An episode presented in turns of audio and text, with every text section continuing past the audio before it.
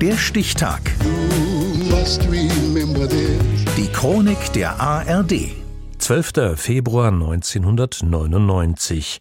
Heute vor 25 Jahren starb der vor allem als Ekel Alfred bekannte Schauspieler Heinz Schubert.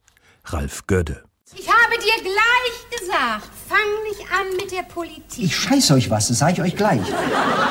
Das Etikett Ekel Alfred zu sein, ist er nicht mehr losgeworden. Die Zuschauer sahen in Heinz Schubert immer auch den reaktionären Kleinbürger und Spießer Alfred Tetzlaff. Wenn du nicht gleich deine Schnauze hältst? Aus der Kultserie der 1970er Jahre Ein Herz und eine Seele. Das war ein Teil meiner Arbeit und die habe ich sehr gern getan und die Figur war sehr wichtig, aber das war wirklich nur ein Teil. Schubert wird 1925 in Berlin geboren. Sein Vater ist ein gefragter Schneidermeister, der Prominente einkleidet. Nach dem Krieg und der Rückkehr aus britischer Gefangenschaft lernt der nur 1,57 Meter große Heinz dasselbe Handwerk, geht schließlich aber auf die Schauspielschule. Und dann wurde ich dem Brecht vorgestellt. Der sah mich und sagte, kommen Sie mal. Und da bin ich dann am nächsten Tag hingegangen und bin auf die Bühne geklettert und bin elf Jahre lang dageblieben, ohne vorzusprechen. Er spielt dort unter anderem in der Dreigroschenoper mit und in Mutter Courage. Sie hat das zweite Gesicht, das sagen alle. Sie sagt die Zukunft voraus. Dann sag doch mal dem Herrn Feldwebel die Zukunft voraus. Es möchte ihn amüsieren. Mutter Courage und ihre Kinder. Eine Chronik aus dem Dreißigjährigen Krieg von Bertolt Brecht. Nach dem Bau der Mauer wechselt Heinz Schubert an die Münchner Kammerspiele und geht 1968 ans Deutsche Schauspielhaus nach Hamburg. Immer mehr tritt auch sein komödiantisches Talent zutage. Liebe Unterhaltung und ich liebe, wenn die Leute über mich lachen. Bloß ich selber bin etwas distanziert über mich beim Lachen. 1973 startet dann, zunächst im WDR-Fernsehen, Wolfgang Menges Ein Herz und eine Seele. Im Mittelpunkt der Serie Heinz Schubert als bornierter, intoleranter und selbstherrlicher Kleingeist Ekel Alfred. Pass auf, du Arschloch! Wollte nur Bescheid geben, dass gleich der Bundeskanzler spricht. Du reißt dir fast die Tür aus den Angeln?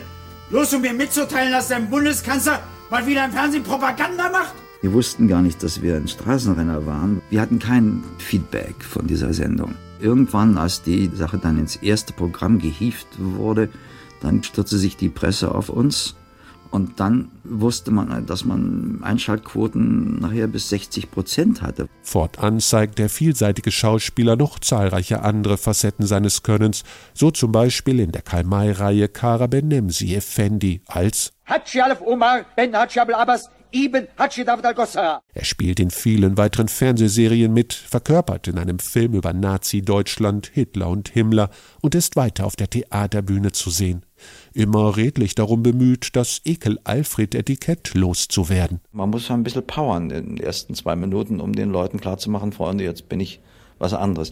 Man kommt da nicht drum herum und die Leute meinen es auch nicht schlecht. Neben der Schauspielerei pflegt Heinz Schubert über zwei Jahrzehnte noch ein außergewöhnliches Hobby, mit dem er es sogar auf die Kunstausstellung Documenta schafft. Er reist durch die Welt und fotografiert Schaufensterpuppen. Ich habe jetzt über 15.000 Fotos gemacht in New York und in Moskau und in Kassel-Brauxel. Mich interessieren Puppen, die irgendeinen Pfiff und was Fantastisches haben oder Skurriles oder Surreales. Das hat mich gereizt, die Parallelität zu unserem Beruf zum Theater dabei zu, aufzuzeigen. Heute vor 25 Jahren ist Heinz Schubert an den Folgen einer Lungenentzündung in Hamburg gestorben. Der Stichtag. Die Chronik von ARD und Deutschlandfunk Kultur. Produziert von Radio Bremen.